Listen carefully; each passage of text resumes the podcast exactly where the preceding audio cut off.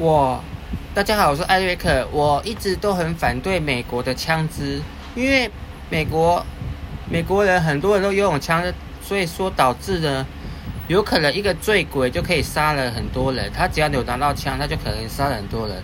这不仅，而且美国的一常常时时有所闻，有一些校园枪击案，所以我真的是很反对美国就是枪支拥有的普遍性。